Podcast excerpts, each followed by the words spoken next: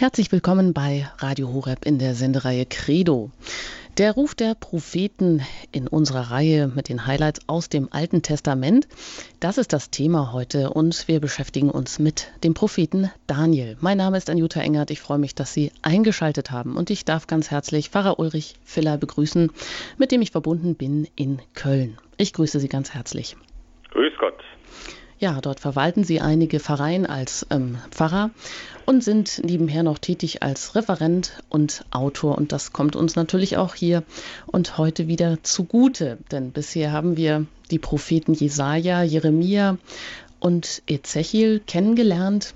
Und heute tritt uns dann mit dem Propheten Daniel hm, ja, wir können sagen mal so eine ganz andere Gestalt entgegen. Es gibt nämlich heute keine Mahnungen und Drohungen, wegen der treulosen Israeliten.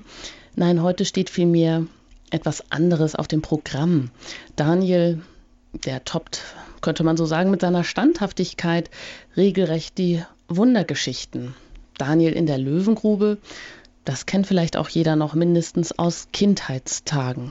Aber der Glaube an Wunder, ja auch an das Eingreifen Gottes in unser ganz persönliches Leben, einen solchen kindlichen Glauben, ein solches kindliches Vertrauen, das haben viele Menschen vielleicht doch verloren. Wir wollen jetzt erst einmal reinhören. Das heißt, Sie, Herr Pfarrer Ulrich Filler, Sie lassen das Ganze starten mit dem Gastmahl vom, des babylonischen Königs. Der entweiht nämlich die heiligen Gefäße.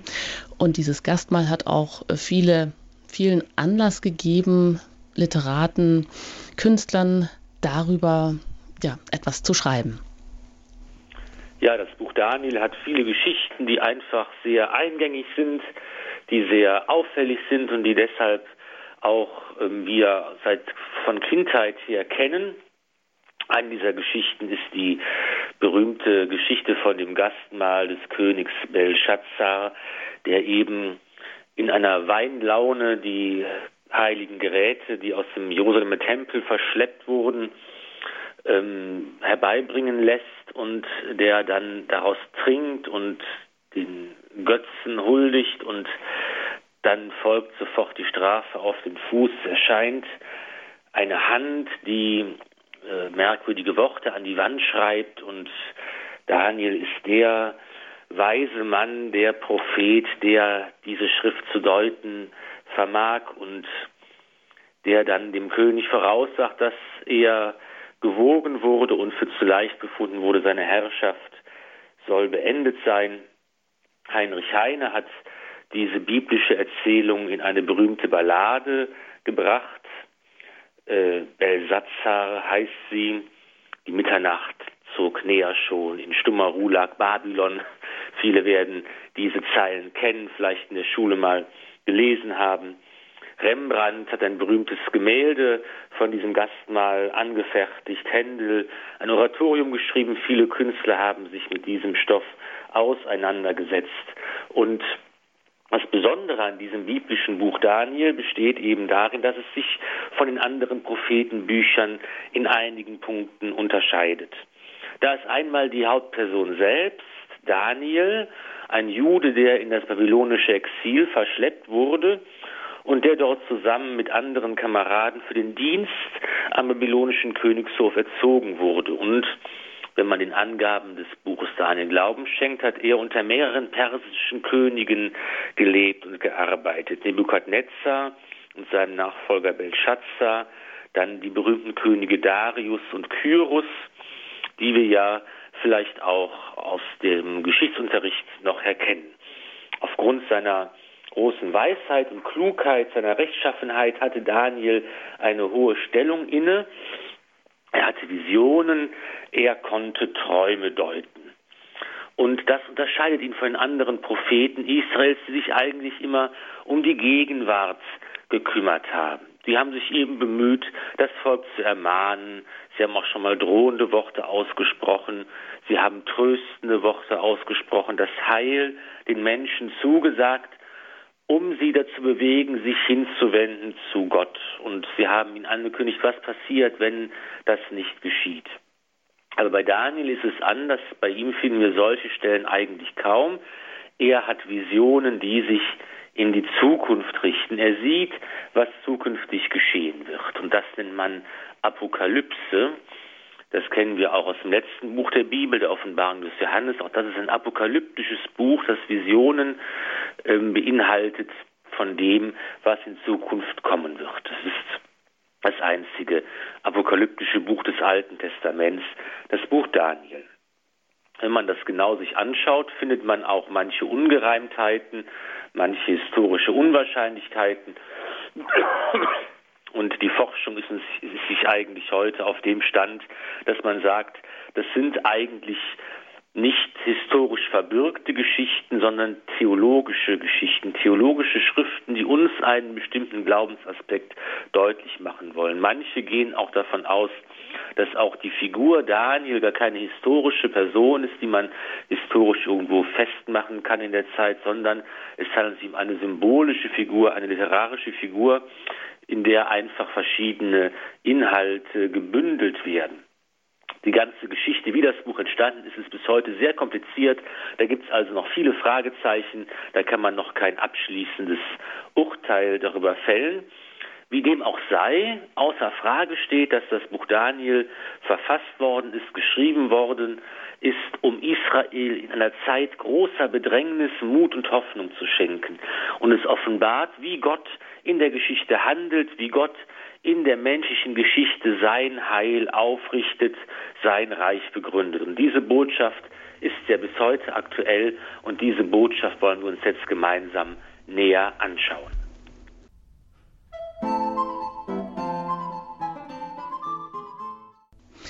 Der Ruf der Propheten hier bei Radio Horeb in der Senderei Credo. Wir beschäftigen uns heute mit dem Buch Daniel, mit dem Propheten Daniel. Und äh, nachdem Pfarrer Ulrich Filler die Besonderheiten dieses Buches, dieser Gestalt eingeführt hat, wollen wir jetzt nun gucken, wie alles anfing. Das ist ganz nett. Da geht es nämlich um einen Vegetarier, der ins Exil verschleppt wird und der soll nun als babylonisch-assyrischer als ähm, babylonisch-assyrische Führungspersönlichkeit umerzogen werden, kann man sagen. War das denn nun eine regelrechte Methode der feindlichen Übermacht, die eroberten Gebiete auch auf die Art und Weise sich dann einzugliedern, Herr Pfarrer Filler? Genau, das war eben die Methode, die sich die äh, Babylonier überlegt hatten, um die eroberten Gebiete auch dauerhaft in ihr großes Reich einzugliedern. Sie haben also auf der einen Seite sehr grausam immer bei den Völkern, die sie überrannt hatten, die Oberschicht ähm, entführt, ins Exil verschleppt, in ihre eigene Hauptstadt gebracht dann waren die jeweiligen Völker führerlos. Gleichzeitig aber haben sie aus dieser Oberschicht immer einzelne Personen sich herausgeholt und selber erzogen, damit diese später als Führer ihrer Völker und unter dem babylonischen Großkönig dann und in seinem Sinne vor allen Dingen agieren konnten. Und ähm, auch Daniel und seine Freunde gehörten zu diesen ausgewählten aus der ausgewählten Oberschicht, die eben nach Babylon gebracht wurde, um dort am Hof des Königs erzogen zu werden. Und sie können auch dort zunächst, kommen sie ganz gut zurecht. Sie können ihren Glauben leben, da ist also in Babylon eine gewisse Toleranz gewesen und sie können auch den Speisevorschriften ihres Glaubens folgen und das sah eben vor, dass sie kein Fleisch gegessen haben und auch keinen Wein getrunken haben und der für sie zuständige Oberkämmerer hatte etwas Sorgen, dass bei dieser Ernährungsweise sie, ähm, dass es ihnen schlecht geht und er fand und er hatte die Angst, dass der König könnte finden, dass sie schlechter aussehen als die anderen jungen Leute ihres Alters. Und dann macht Daniel den Vorschlag noch einfach, das mal auszuprobieren, zehn Tage lang. Und tatsächlich am Ende von diesen zehn Tagen sahen sie besser und wohlgenährter aus als all die anderen jungen Leute, die von den Speisen des Königs aßen. Und prompt hat dann der Oberkämmerer auch die anderen jungen Leute, die keine Juden waren, auf diese besondere Diät gesetzt. Man könnte so sagen, dass es sich hier um ein frühes Plädoyer für den Vegetarismus handelt. Aber vielleicht ist es auch einfach so, dass das hier in der Bibel steht, um deutlich zu machen, dass es ja schon so eine richtige Fastenkost, wenn man also da nur Wasser und, ähm, und Gemüse zu sich nimmt, dass das einfach auch so eine Vorbereitung gewesen ist auf die große Begabung, die Daniel zuteil wurde und die auch bald alle anderen erkennen können. Und da wollen wir jetzt auch gleich mal hineinhören in das erste Buch Daniel. Und wir laden Sie auch immer dazu ein, sich auch das, die Bibel aufzuschlagen, das Buch zur Hand zu nehmen und einfach mitzulesen oder mitzuhören. Da, aus dem Buch Daniel, dem ersten Buch des Kapitel 17, da hören wir jetzt hinein. Und Gott verlieh diesen vier jungen Leuten Wissen und Verständnis in jeder Art Schrifttum und Weisheit. Daniel verstand sich auch auf Visionen und Träume aller Art. Als ihre Zeit zu Ende war und man sie vor den König bringen musste, wie er es bestimmt hatte, stellte sie der Oberkämmerer dem Nebukadnezar vor. Der König unterhielt sich mit ihnen und fand Daniel, Hanania, Michael und Asaja allen anderen überlegen. Sie traten also in den Dienst des Königs. So oft der König in Fragen, die Weisheit und Einsicht erfordern, ihren Rat einholte, fand er sie in allen Zeichendeutern und allen Wahrsagern in seinem ganzen Reich zehnmal überlegen. Daniel blieb im königlichen Dienst bis ins erste Jahr des Königs Kyros. Träume sind Schäume, sagt unser Sprichwort abwertend, aber da hätte der König von Babylon und seine Zeitgenossen kaum zugestimmt. Wussten sie doch, in Träumen offenbart Gott seinen Willen. Als König Nebukadnezar einmal in der Nacht von einem beunruhigenden Traum gequält wird, hat er ihn beim Erwachen vergessen. Er lässt seine Traumdeuter und Weisen rufen, die sollen ihm nicht nur den Traum deuten, sondern zunächst einmal herausfinden, was denn der Inhalt des Traumes war. Natürlich kann das niemand und in seiner Wut gibt der König den Befehl, alle Weisen in Babylon, zu denen ja auch Daniel gerechnet wurde, umbringen zu lassen. Als Daniel verhaftet wird und von der Sache erfährt, bittet er den König um eine Aufschiebung, die auch gewährt wird. Gemeinsam mit seinen Freunden betet er um Hilfe und tatsächlich wird sein Gebet erhört und in einer nächtlichen Vision erkennt er, worum es geht. Voll Dankbarkeit preist Daniel den Gott des Himmels. Und das hören wir im zweiten Buch Daniel, Kapitel 20, Entschuldigung, Vers 20. Er betete, der Name Gottes sei gepriesen von Ewigkeit zu Ewigkeit, denn er hat die Weisheit und die Macht. Er bestimmt den Wechsel der Zeiten und Fristen. Er setzt Könige ab und setzt Könige ein. Er gibt den Weisen die Weisheit und den Einsichtigen die Erkenntnis. Er enthüllt tief verborgene Dinge. Er weiß, was im Dunkeln ist, und bei ihm wohnt das Licht. Dich, Gott meiner Väter, preise und rühme ich, denn du hast mir Weisheit und Macht verliehen, und jetzt hast du mich wissen lassen, was wir von dir erfleht haben. Du hast uns die Sache des Königs wissen lassen. Daniel wird vor den König geführt, der wissen will, ob Daniel seinen Traum kennt und ihn deuten kann. Daniel erklärt ihm, dass er nicht aus eigener Weisheit, aus eigener Macht und Kraft handelt. Aber es gibt im Himmel einen Gott, der Geheimnisse offenbart. Und dieser Gott offenbart Daniel den Traum des Königs, damit dieser die Gedanken seines Herzens versteht. Ist das nicht ein bleibendes Anliegen? Sind nicht auch wir immer wieder auf Hilfe angewiesen, um die oft widersprüchlichen oder unklaren Regungen und Gedanken unseres Herzens zu verstehen zu ordnen, zu bewerten. Auch wir brauchen Gottes Hilfe, auch wir brauchen seinen Geist, der uns führt und beisteht. Daniel hilft nun dem König, die Gedanken seines Herzens zu verstehen und offenbart ihm seinen Traum. Da hören wir weiter rein bei Daniel. Du, König, hattest eine Vision. Du sahst ein gewaltiges Standbild. Es war groß und von außergewöhnlichem Glanz. Es stand vor dir und war furchtbar anzusehen. An diesem Standbild war das Haupt aus reinem Gold. Brust und Arme waren aus Silber, der Körper und die Hüften aus Bronze. Die Beine waren aus Eisen, die Füße aber zum Teil aus Eisen, zum Teil aus Ton. Du sahst, wie ohne Zutun von Menschenhand sich ein Stein von einem Berg löste, gegen die eisernen und tönernen Füße des Standbildes schlug und sie zermalmte. Da wurden Eisen und Ton, Bronze, Silber und Gold mit einem Mal zu Staub. Sie wurden wie Spreu auf dem Dreschplatz im Sommer. Der Wind trug sie fort, und keine Spur mehr war von ihnen zu finden. Der Stein aber, der das Standbild getroffen hatte, wurde zu einem großen Berg und erfüllte die ganze Erde. Der König träumte von einem Standbild, das sein eigenes und die ihm folgenden Reiche verkörpert. Die unterschiedlichen, in ihrem Wert abnehmenden Materialien, Gold, Silber, Bronze, Eisen und Ton deuten an, dass diese Reiche immer wertloser, grausamer und härter werden. Zuletzt verbindet sich das sachte Eisen mit dem weichen Ton zu einer so instabilen Verbindung, dass ein vom Berg herabrollender Stein das Standbild zerstören kann. Dieser Stein ist das Sinnbild des Reiches Gottes, das die Reiche der Babylonier, Meder, Perser und Griechen ablösen wird. Und weiter heißt es im Buch Daniel im zweiten Kapitel, Vers 44. Zur Zeit jener Könige wird aber der Gott des Himmels ein Reich errichten, das in Ewigkeit nicht untergeht. Dieses Reich wird er keinem anderen Volk überlassen.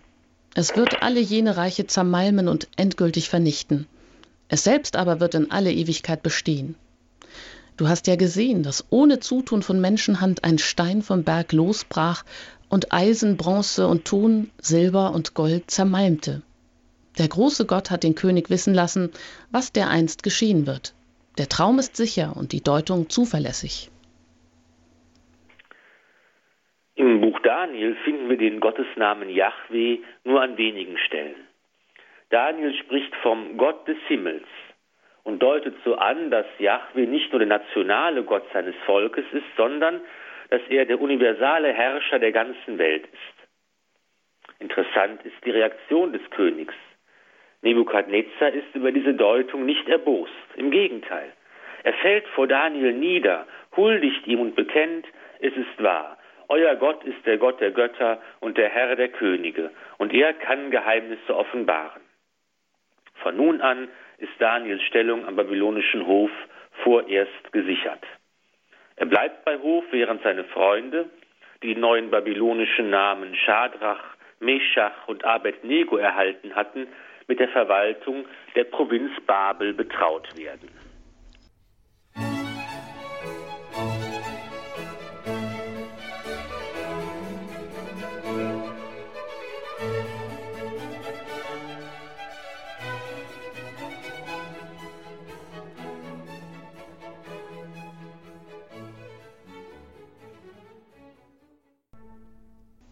Wir beschäftigen uns heute mit dem Propheten Daniel hier bei Radio Horeb in der Sendereihe Highlights aus dem Alten Testament, der Ruf der Propheten.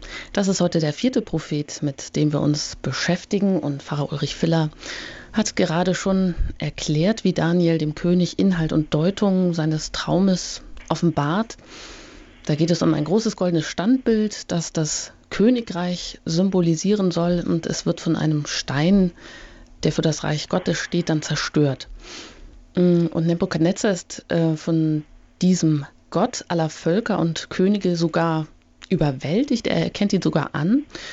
Ähm, und dieser Gott muss nun auch Daniel den unbekannten Inhalt seines Traumes geoffenbart haben, so glaubt er. Bekehrt sich der König denn nun auch zu diesem Gott des Himmels?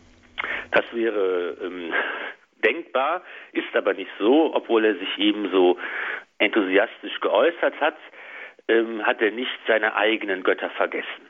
Und das Buch Daniel erzählt, wie er ein goldenes Standbild anfertigen lässt, ein Götzenbild, damit vor diesem Symbol der heidnischen Staatsmacht die gesamte Verwaltungsspitze seines Reiches, also seine führenden Beamten, ein Bekenntnis ablegen zu ihrem König und seiner Autorität.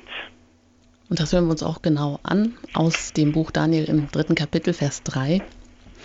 Da versammelten sich die Satrapen, Präfekten, Statthalter, die Räte, Schatzmeister, Richter und Polizeiobersten und alle anderen hohen Beamten der Provinzen zur Einweihung des Standbildes, das König Nebukadnezar errichtet hatte.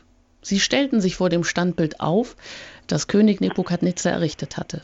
Nun verkündete der Herold mit mächtiger Stimme Ihr Männer aus allen Völkern, Nationen und Sprachen, hört den Befehl. Sobald ihr den Klang der Hörner, Pfeifen und Zittern, der Harfen, Lauten und Sackpfeifen und alle anderen Instrumente hört, sollt ihr niederfallen und das goldene Standbild anbieten, das König Nebukadnezar errichtet hat. Wer aber nicht niederfällt und es anbetet, wird noch zur selben Stunde in den glühenden Feuerofen geworfen. Sobald daher alle Völker den Klang der Hörner pfeifen und zittern, der Harfen lauten und Sackpfeifen und der anderen Instrumente hören, fielen die Männer aus allen Völkern, Nationen und Sprachen sogleich nieder und beteten das goldene Standbild an, das König Nebukadnezar errichtet hatte.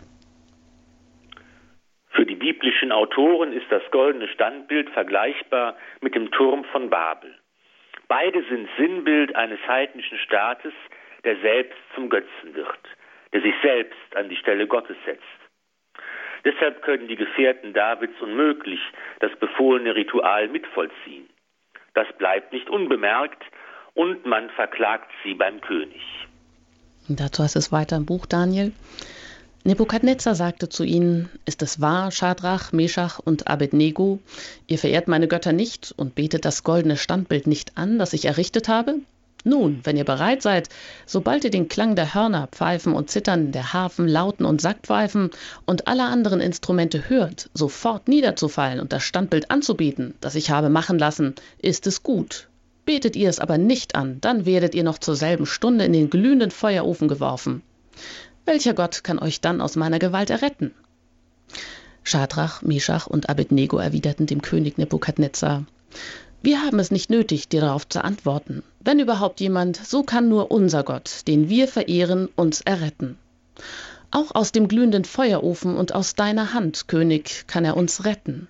Tut er es aber nicht, so sollst du, König, wissen, auch dann verehren wir deine Götter nicht und beten das goldene Standbild nicht an, das du errichtet hast. Da wurde Nebukadnezar wütend. Sein Gesicht verzerrte sich vor Zorn über Schadrach, Meschach und Abednego. Er ließ den Ofen siebenmal stärker heizen, als man ihn gewöhnlich heizte. Dann befahl er, einige der stärksten Männer aus seinem Heer sollten Schadrach, Meschach und Abednego fesseln und in den glühenden Feuerofen werfen. Da wurden die Männer, wie sie waren, in ihren Mänteln, Röcken und Mützen und den übrigen Kleidungsstücken gefesselt und in den glühenden Feuerofen geworfen. Nach dem strengen Befehl des Königs war aber der Ofen übermäßig geheizt worden, und die herausschlagenden Flammen töteten die Männer, die Schadrach, Meschach und Abednego hingebracht hatten. Die drei Männer aber, Schadrach, Meschach und Abednego, fielen gefesselt in den glühenden Feuerofen. Doch sie gingen mitten in den Flammen umher, lobten Gott und priesen den Herrn. Die drei jungen Männer verkörpern hier ein großes Ideal des Daniel-Buches. Grundsatzfeste, opferbereite Frömmigkeit, treues Festhalten an überkommener Pflicht und Religion, auch unter Gefahr des Martyriums bleibt nicht ohne Segen und hat Anwartschaft selbst auf wunderbare göttliche Hilfe. Das ungewöhnliche Bild eines großen betretbaren Feuerofens bezieht sich auf die Bedrängnis und das Leid des Volkes Israel in der Geschichte. Es steht für die Läuterung im Gericht Jahwes, die die Treue und Verbundenheit seines Volkes gerade in schweren Zeiten auf die Probe stellt. Außerdem soll deutlich werden, dass Gott sein Volk erwählt hat und es deshalb aus aller Not errettet, so wie es am Beispiel der drei Jünglinge im Feuerofen gezeigt wird. Die heilige Therese vom Kinde Jesu bezieht sich auf den Feuerofen, als sie über das Fegefeuer nachdenkt und sagt, ich werde es genauso machen, wie drei Jünglinge im Feuerofen. Ich gehe mitten in den Flammen umher und singe ein Lied der Liebe.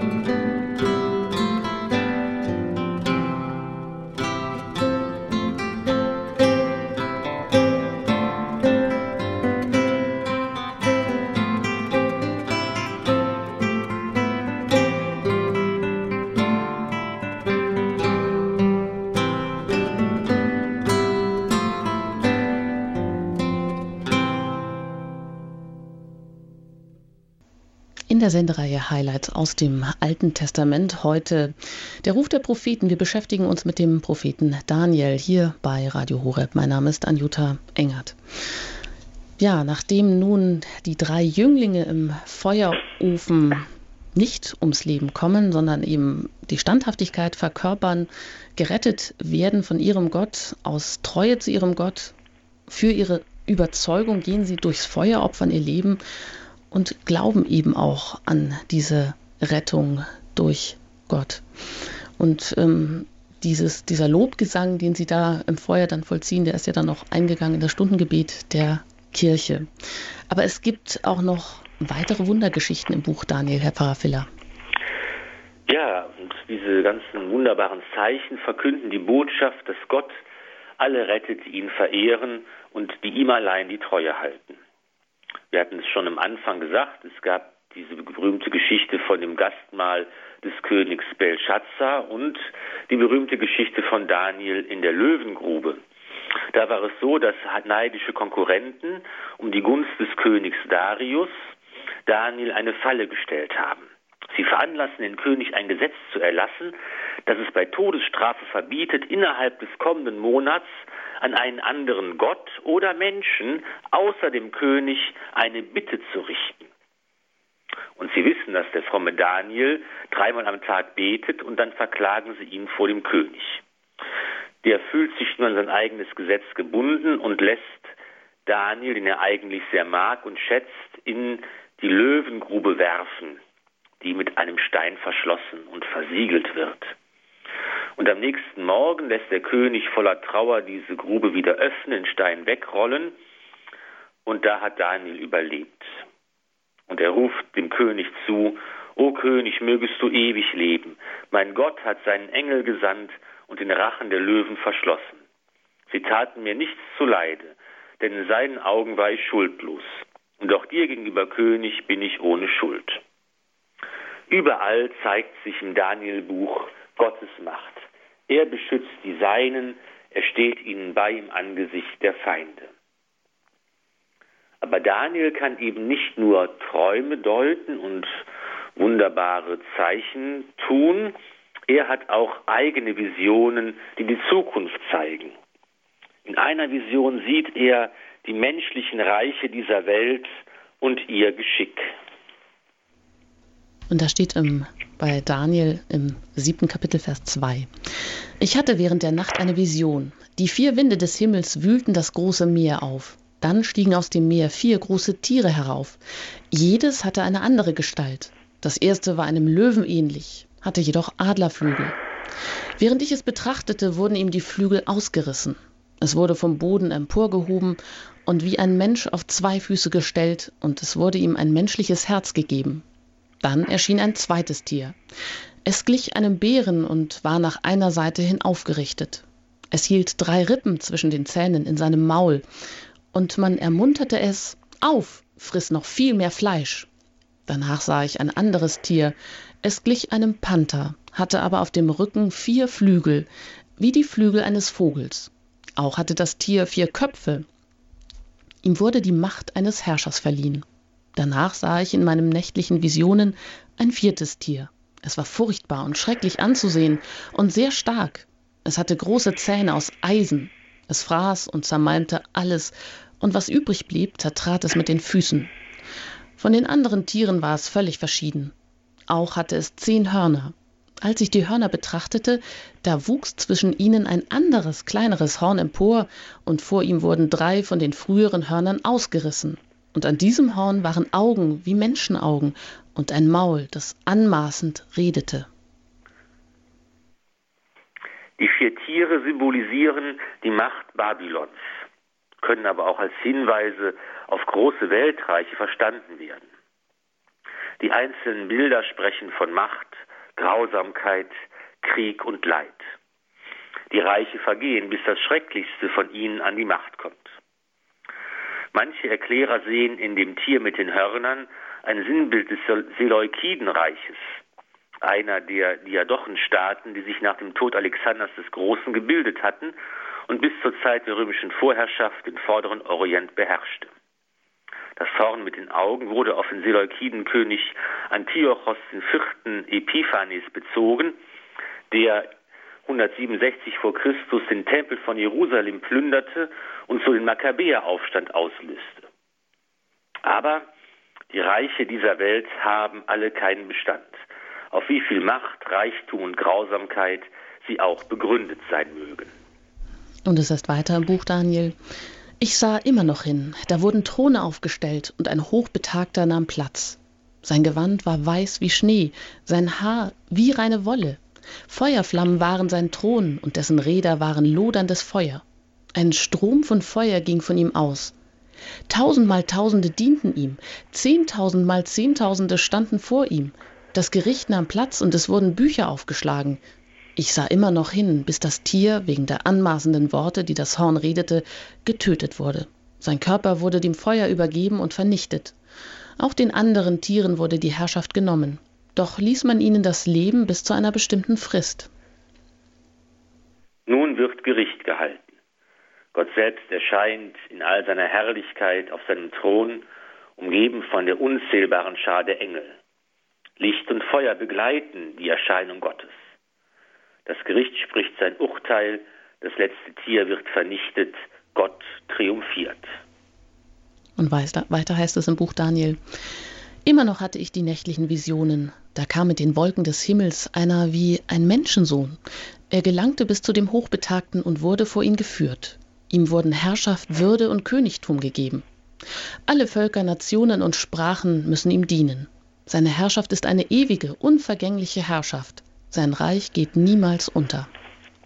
Nun tritt ein einzelner Mensch auf, der die Königsherrschaft Gottes repräsentieren und als irdischer Sachwalter Gottes fungieren soll. Der Menschensohn ist für das Buch Daniel nicht in erster Linie eine einzelne Person, sondern eher der Vertreter und Repräsentant des Volkes Israel, das Gott die Treue gehalten hat. Im Licht des Neuen Testaments wird deutlich, der Menschensohn kommt als persönlicher Messias. Jesus Christus selbst ist dieser Menschensohn.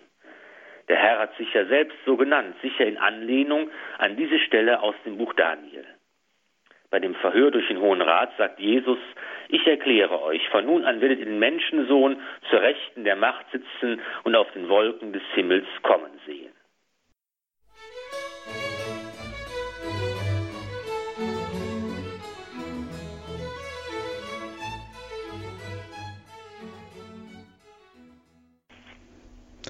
Highlights aus dem Alten Testament hier bei Radio Horeb. Heute mit dem Ruf der Propheten und wir beschäftigen uns mit dem Propheten Daniel. Wir haben gerade gehört, das Besondere am Buch Daniel ist eben auch, dass er sehr viele Träume und Visionen hat und die sind eben anderer Natur, apokalyptischer Natur sozusagen. Sie sind in die Zukunft gerichtet. Und jetzt hören wir nochmal in eine interessante Stelle hinein, in das zwölfte Kapitel. Da geht es tatsächlich um die Auferstehung der Toten. Und das heißt da, in jener Zeit tritt Michael auf, der große Engelfürst, der für die Söhne deines Volkes eintritt. Dann kommt eine Zeit der Not, wie noch keine da war, seit es Völker gibt, bis zu jener Zeit. Doch dein Volk wird in jener Zeit gerettet, jeder, der im Buch verzeichnet ist. Von denen, die im Land des Staubes schlafen, werden viele erwachen, die einen zum ewigen Leben, die anderen zur Schmach, zur ewigen Abscheu. Die Verständigen werden strahlen, wie der Himmel strahlt, und die Männer, die viele zum rechten Tun geführt haben, werden immer und ewig wie die Sterne leuchten. Du, Daniel, halte diese Worte geheim und versiegle das Buch bis zur Zeit des Endes. Viele werden nachforschen und die Erkenntnis wird groß sein. Du aber geh nun dem Ende zu. Du wirst ruhen und am Ende der Tage wirst du auferstehen, um dein Erbteil zu empfangen. Im Glauben Israels taucht die Vorstellung von einer Auferstehung der Toten kaum auf. Nach allgemeiner Vorstellung gelangt der Mensch nach seinem Tod in das Totenreich, den Sheol, das Land des Staubes, wo alle Menschen, Gerechte und Ungerechte, ein eher trostloses Schattendasein führen müssen. Ein Zeugnis für den Glauben an die, eine Auferstehung der Toten findet sich im Alten Testament nur im zweiten Buch der Makkabäer, im siebten Kapitel, das vom Martyrium der sieben Brüder und ihrer Mutter erzählt, und im zwölften Kapitel, wo der Heerführer Judas für die gefallenen Soldaten betet, deren Auferstehung er erwartet. und eben an dieser Stelle im Buch Daniel. Alle, die Yahweh treu geblieben sind, werden zu ewigem Leben erwachen. Sie strahlen wie die Sterne am Himmel. Diejenigen aber, die den Bund mit Gott verlassen haben, erwartet ewige Schande. Zum ersten Mal wird in der Bibel hier dieses bis heute fundamentale Glaubensbekenntnis ausgesprochen.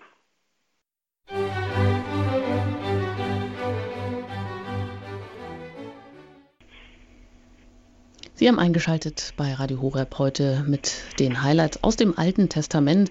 Der Ruf der Propheten heute mit dem Propheten Daniel. Wir haben vieles angeschaut. Herr Pfarrer Filler hat jeweils Erklärungen dazu abgegeben und uns das Buch auch ja, nahegebracht. Vor allem auch die Hauptfigur, eben wie gesagt, der ins babylonische Exil verschleppte Jude, ein Vegetarier geht ins Exil. Das war auch eine Episode daraus. Und er wird eben mit anderen, ja gut aussehenden, adligen jüdischen Knaben für den Dienst am Königshof erzogen.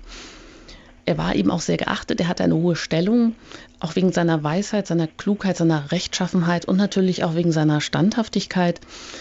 Ähm, und das unterscheidet ihn, wie Sie gesagt haben, auch von den anderen Propheten, ja, hier geht es wirklich immer darum, dass Gott auch tatsächlich eingreift, ihn aus den persönlichen Situ Notsituationen, in die er wegen seines Glaubens gerät, sei es in der Löwengrube, auch immer wieder errettet. Und er gilt eben auch als ein weiser Ratgeber. Traumdeuter, ja, oder wie könnten sie eigentlich heute heißen? Sie haben ja auch an einer Stelle erwähnt, Herr Pfarrer Filler, dass ähm, auch wir das manchmal brauchen und natürlich nötig haben, dass jemand unsere Gedanken ordnet dass wir klar sehen können, brauchen wir nicht die sogenannten Traumdeuter mehr denn je oder eben auch, ja, wie können wir sie heute nennen, Ratgeber, geistliche Begleiter? Die Zeit, dass Gott durch Träume sich dem Menschen geoffenbart hat, ist sicher vorbei im Großen und Ganzen. Das ist ja etwas, das nicht nur im Alten Testament eine wichtige Rolle spielt. Denken wir an die Josefsgeschichte, wo Josef ja auch immer wieder in Träumen eine Botschaft von Gott erhalten hat. Es geht hin hier im Neuen Testament. Der Josef im Neuen Testament ist ja auch ein großer Träumer, dem der Wille Gottes im Traum offenbart wird. Heute ist die Offenbarung Gottes eben abgeschlossen. Die Kirche hat das, was Gott offenbart hat, was in der Heiligen Schrift aufgeschrieben wurde, bewahrt und ausgelegt und trägt diese Botschaft ja heute äh, in die Zeit hinein und verkündet sie heute allen Menschen. Aber auch wenn wir nicht vielleicht anfangen müssen, unsere Träume daraufhin abzuklopfen und zu deuten, so brauchen wir doch sicher immer wieder andere Menschen, die uns Rat geben können, die eben die Gedanken des Herzens, das finde ich ist ja ein wunderschöner Begriff, die Gedanken des Herzens zu verstehen und zu ordnen. Und es ist im Glauben eben immer so, dass man als glaubender Mensch nicht alleine ist und auch nicht alleine glauben kann, dass es immer eine Sache ist, die auf die Gemeinschaft bezogen ist. Wir glauben in der Gemeinschaft der Kirche. Und so ist es auch immer gut, wenn man Menschen hat, Geistliche hat, Seelenführer hat, die einem eben begleiten und mit denen man sich besprechen kann und die einem zeigen und helfen, wie ähm, sieht der Weg aus, den ich gehen soll, wie soll ich mich entscheiden, was soll ich tun, was sind die Regungen meines Herzens, auf die ich vertrauen soll. Hm. Die haben auch gesagt, die abschließende Beurteilung des Buches Daniel aus Sicht der Exegeten ist bis heute nicht abgeschlossen. Es handelt sich eben mit dem Daniel wohl um eine literarische Symbolfigur und die Geschichten sind auch als theologische Schriften zu verstehen, haben Sie gesagt, es geht ja hier nun viel eben auch um Wunder und wie Gott in diesem Fall dann auch tatsächlich eingreift, Unmögliches, also zumindest nach der Natur und dem Verstand, ähm, Unmögliches möglich macht. Also wie können die drei Jünglinge im Feuerofen überleben? Wie kann Daniel aus der Löwengrube unversehrt wieder herauskommen, ohne dass ihm die Löwen etwas anhaben können? Da drängt sich dann oftmals die Frage aus, ähm, auf, wie steht es denn heute mit unserem Glauben? Wäre er nur so groß wie ein Senfkorn, könnte er dann Berge versetzen? Oder passieren heute keine Wunder mehr? Warum greift Gott eben nicht auch rettend ein, um uns aus persönlichen Schwierigkeiten zu befreien? Das tut er vielleicht. Das ist ja etwas, was man äh, immer schlecht beurteilen kann, wie Gott heute handelt. Gott kann auch heute Wunder wirken. Er tut es auch. Denken wir zum Beispiel an wunderbare Heilungen, die in Luft geschehen etwa und anderswo. Aber natürlich ist das in unserem Alltag nicht so spektakulär, wie es da im Buch Daniel beschrieben wird. Und es ist eben so, dass wir die Pläne Gottes nicht kennen, dass wir seinen Willen niemals ganz durchschauen und verstehen können. Wir müssen eben das Vertrauen haben, dass Gott uns alles zum Guten gereichen lässt, dass er das Beste nur für uns will.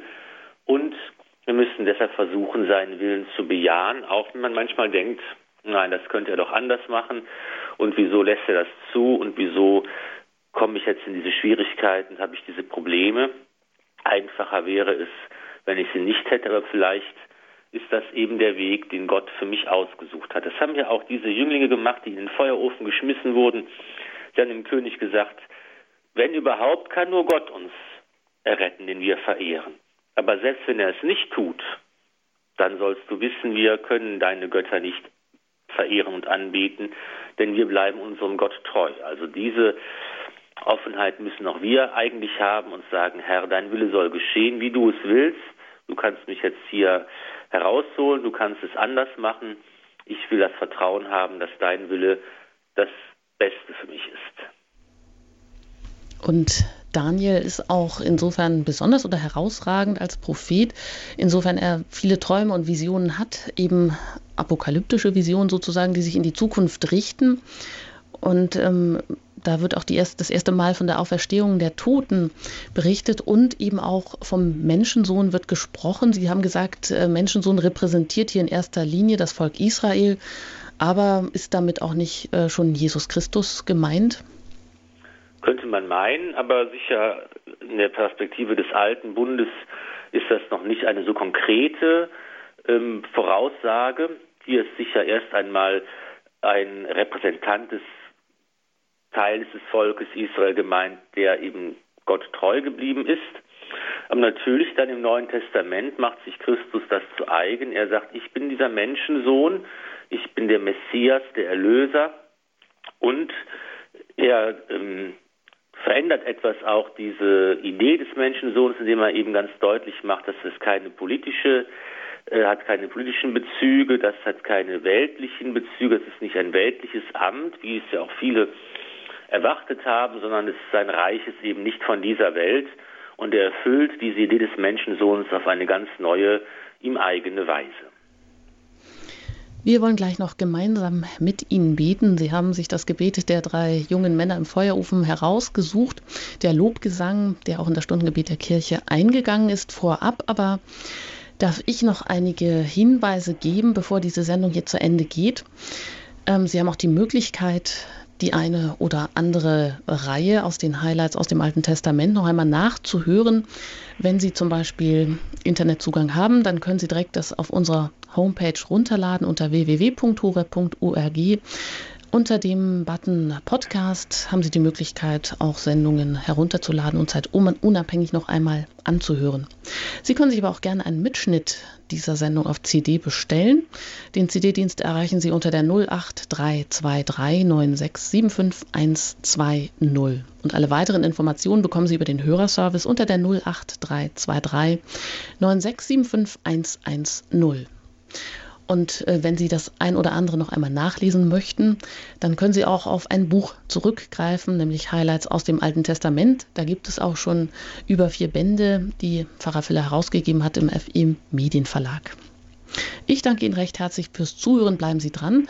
Jetzt kommen wir gleich zu dem Gebet und zum Segen und danach geht es auch hier bei Radio Horeb mit dem Nachtgebiet der Kirche weiter. Ihre Anjuta Engert. Preist den Herrn, all ihr Werke des Herrn, lobt und rühmt ihn in Ewigkeit. Preist den Herrn, ihr Himmel, lobt und rühmt ihn in Ewigkeit. Preist den Herrn, ihr Engel des Herrn, lobt und rühmt ihn in Ewigkeit. Preist den Herrn, ihr Wasser über dem Himmel, lobt und rühmt ihn in Ewigkeit. Preist den Herrn, all ihr Mächte des Herrn, lobt und rühmt ihn in Ewigkeit. Preist den Herrn Sonne und Mond, lobt und rühmt ihn in Ewigkeit. Preist den Herrn, ihr Sterne am Himmel, lobt und rühmt ihn in Ewigkeit. Preist den Herrn, aller Regen und Tau, lobt und rühmt ihn in Ewigkeit. Preist den Herrn, all ihr Winde, lobt und rühmt ihn in Ewigkeit. Preist den Herrn Feuer und Glut, lobt und rühmt ihn in Ewigkeit. Preist den Herrn Frost und Hitze, lobt und rühmt ihn in Ewigkeit. Preist den Herrn Tau und Schnee, lobt und rühmt ihn in Ewigkeit. Preist den Herrn Eis und Kälte, lobt und rühmt ihn in Ewigkeit. Preist den Herrn Raureif und Schnee, lobt und rühmt ihn in Ewigkeit. Preist den Herrn ihr Nächte und Tage, lobt und rühmt ihn in Ewigkeit. Preist den Herrn Licht und Dunkel, lobt und rühmt ihn in Ewigkeit. Preist den Herrn ihr Blitze und Wolken, lobt und rühmt ihn in Ewigkeit. Die Erde preise den Herrn, sie lobe und rühme ihn in Ewigkeit. Preist den Herrn, ihr Berge und Hügel, lobt und rühmt ihn in Ewigkeit. Preist den Herrn, ihr Gewächse auf Erden, lobt und rühmt ihn in Ewigkeit. Preist den Herrn, ihr Quellen, lobt und rühmt ihn in Ewigkeit. Preist den Herrn, ihr Meere und Flüsse, lobt und rühmt ihn in Ewigkeit. Preist den Herrn, ihr Tiere des Meeres und alles, was sich regt im Wasser, lobt und rühmt ihn in Ewigkeit. Preist den Herrn, all ihr Vögel am Himmel, lobt und rühmt ihn in Ewigkeit. Preist den Herrn, all ihr Tiere, wilde und zahme, lobt und rühmt ihn in Ewigkeit. Preist den Herrn, ihr Menschen, lobt und rühmt ihn in Ewigkeit. Preist den Herrn, ihr Israeliten, lobt und rühmt ihn in Ewigkeit. Preist den Herrn, ihr seine Priester, lobt und rühmt ihn in Ewigkeit. Preist den Herrn, ihr seine Knechte, lobt und rühmt ihn in Ewigkeit. Preist den Herrn, ihr Geister und Seelen der Gerechten, lobt und rühmt ihn in Ewigkeit. Preist den Herrn, ihr Demütigen und Frommen, lobt und rühmt ihn in Ewigkeit. Preist den Herrn, Hanania, Saria und Michael, lobt und rühmt ihn in Ewigkeit. Segne euch der allmächtige und gütige Gott, der Vater und der Sohn und der Heilige Geist. Amen. Amen. Gelobt sei Jesus Christus. In Ewigkeit. Amen.